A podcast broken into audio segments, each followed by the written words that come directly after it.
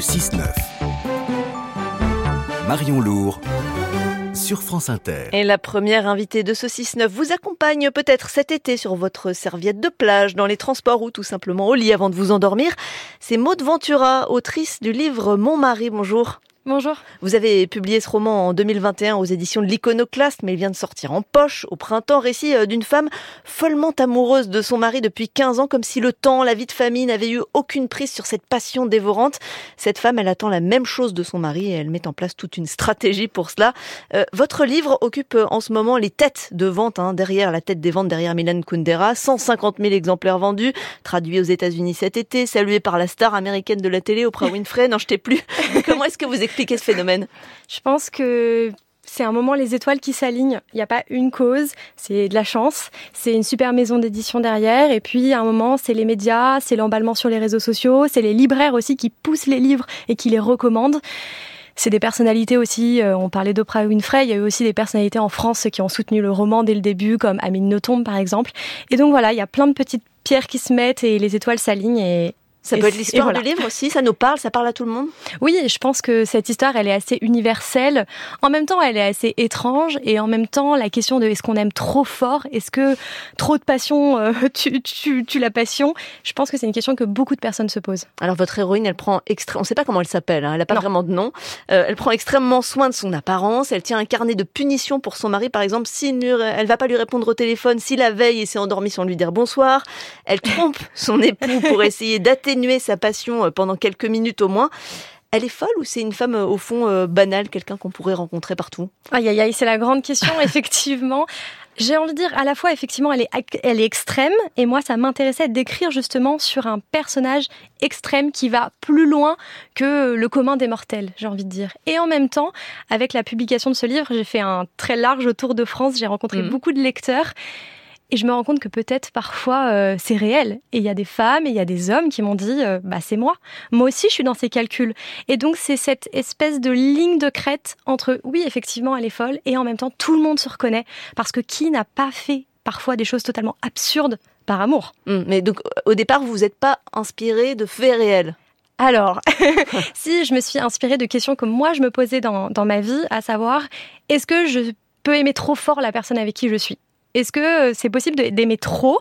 Et donc à partir de là, j'ai inventé ce personnage qui n'est pas moi, parce que cette femme, elle a 40 ans, elle est mariée, elle a deux enfants, une jolie maison. Quand j'ai écrit ce livre, j'avais 25 ans, j'étais étudiante, j'ai pas d'enfant, j'ai pas de mari, donc ça me semblait assez loin de moi, et donc j'avais besoin d'inventer cette histoire pour justement répondre à des questions qui sont vraiment très intimes. Et je pense que c'est ça aussi l'écriture, c'est mettre à distance pour se comprendre soi. Alors elle attend beaucoup, hein, votre héroïne, elle attend le coup de fil de son mari, elle attend le retour de son mari. Est-ce qu'un homme pourrait faire le même récit? Eh ben, je crois que oui, euh, parce que j'ai eu euh, des hommes qui m'ont dit euh, que j'ai rencontré en dédicace, qui me disaient oui, bah moi aussi, j'attends la femme que j'aime, je suis dans cette posture d'attente. Ceci étant dit, je pense que cette posture de l'amoureuse qui attend est aussi une construction. Moi-même, j'ai grandi dans les années 90, j'ai été biberonnée au Disney, au Prince Charmant, aux comédies romantiques. Un jour, mon prince viendra. Exactement, aux comédies romantiques américaines qui mettent en fait l'amour fou au premier plan et qui envoient subtilement ce message, à savoir ta vraie vie.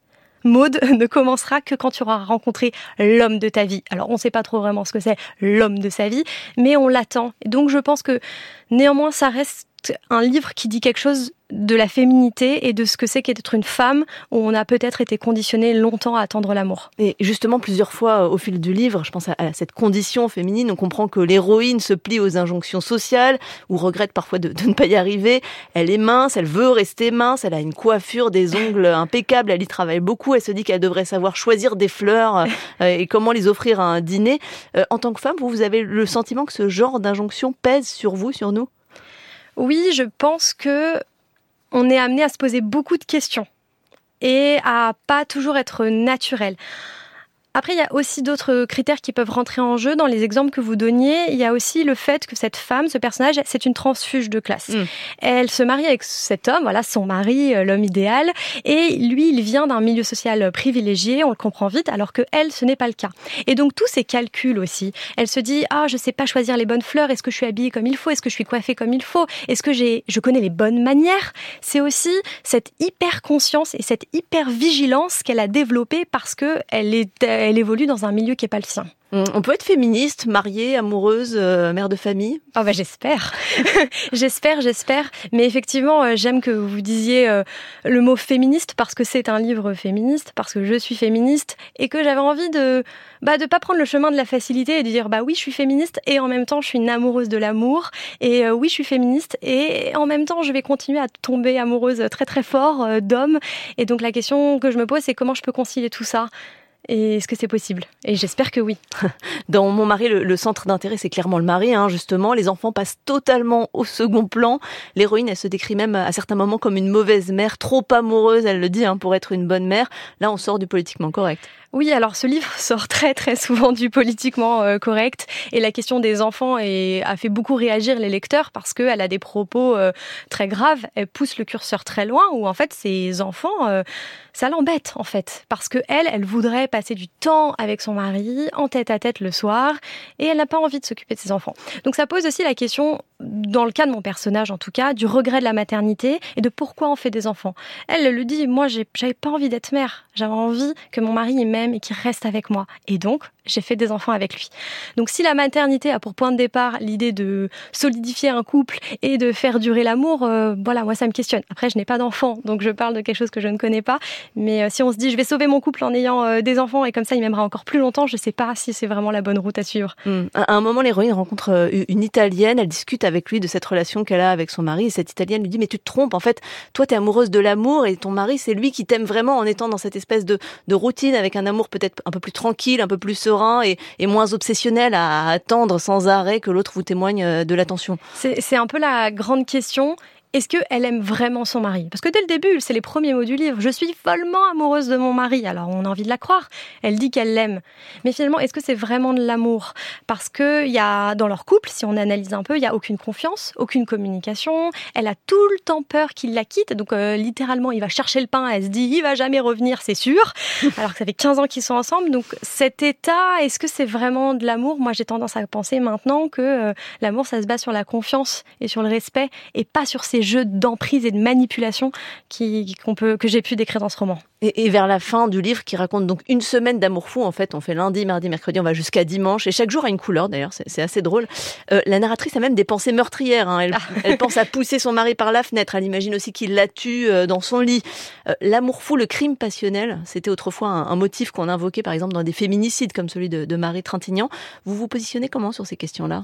Ah bah justement, je pense que c'est super qu'on ait remis en question ces mots clés qu'on utilisait un peu sans vraiment sans y réfléchir, et dire bah oui c'est un crime passionnel, il est très amoureux de sa femme et donc il l'a tué ah par amour, alors que non c'est un crime, il n'est pas question d'amour mais une question de violence et d'emprise. Et donc justement je trouve qu'on évolue sur ces questions-là. Et euh, le crime passionnel qui n'en est donc pas un, qui est un féminicide, euh, je trouve que c'est des questions euh, vraiment passionnantes. Et ce livre en fait il s'inscrit aussi dans cette réflexion parce que je trouve que pendant longtemps l'amour est un sujet qui a peu été interrogé par le féminisme. Parce qu'on se disait c'est un peu pourquoi parler d'amour On va parler de féminisme au travail, on va parler d'égalité salariale, on va mm. parler de plein de sujets importants, mais en fait dans le couple, une fois qu'on a refermé la porte de chez soi, euh, ça, nous, ça ne regarde que nous. Et en fait, non, ce qui se passe dans l'intimité d'un couple, c'est hautement politique. Mm. Il y a quelques années, vous avez travaillé à France Inter, hein, je l'ai découvert en, en préparant l'entretien. Vous avez raconté que vous avez pleuré en rencontrant Annie Ernaux. Votre travail, il a, un lien de filiation avec elle, avec Annie Ernaux? Oui, effectivement, j'ai travaillé à France Inter il y a quelques années, donc revenir euh, ici derrière ce micro, euh, c'est une émotion toute particulière. Euh, je pense qu'on peut l'imaginer. Et oui, Annie Ernaux, pour moi, c'est c'est Annie Ernaux. c'est prix Nobel de littérature. Prix Nobel de littérature. C'est elle qui m'a donné envie d'écrire grâce à un livre qu'elle a publié en 1992 qui s'appelle Passion simple. Et en fait, dans ce livre, elle raconte tout simplement une passion amoureuse. C'est, elle raconte qu'elle a été follement amoureuse d'un homme marié et, que, pendant quelques mois, elle n'a fait que vivre et attendre cet homme, attendre qu'il lui téléphone. Et j'ai lu ce livre et je me suis dit, en fait, la littérature pour parler de ça, peut parler de ce qui m'intéresse moi intimement. J'ai pas besoin de décrire le temps qu'il fait et les petits oiseaux et les petits arbres. Si moi je veux juste décrire pourquoi je suis obsédée par un homme, je peux le faire et ça sera de la littérature. Et ça, ça a ouvert des portes immenses en moi. Annie Arnaud, elle est très engagée politiquement. Est-ce que c'est compatible avec un travail d'écrivain J'espère que oui, parce que euh, je pense que même si on se dit pas engagé, on se dit ah non, la littérature n'a rien à voir avec la politique. Finalement, quand on écrit, on véhicule, même malgré nous, une vision du monde. Donc quoi qu'il arrive, notre livre sera politique et il dit quelque chose du monde. La question, c'est qu'est-ce qu'il en, dit? Et je pense que ça infuse. Quand j'ai écrit mon roman, je me suis pas du tout posé ces questions-là. Je me suis pas dit c'est un roman féministe. Euh, j'ai envie d'interroger le couple d'un point de vue féministe, comme Mona Chollet va le faire dans deux ans. Non, en fait, j'avais besoin d'écrire ce récit et en fait, c'est une partie de moi. Et donc, ça donne ma vision du monde. Et c'est pour ça que je pense qu'il est très important d'avoir une pluralité de voix dans la littérature, des femmes, euh, des hommes, de, de tous milieux sociaux. Maud Ventura, autrice de Mon mari aux éditions de l'Iconoclaste. Merci d'être venue sur France Inter.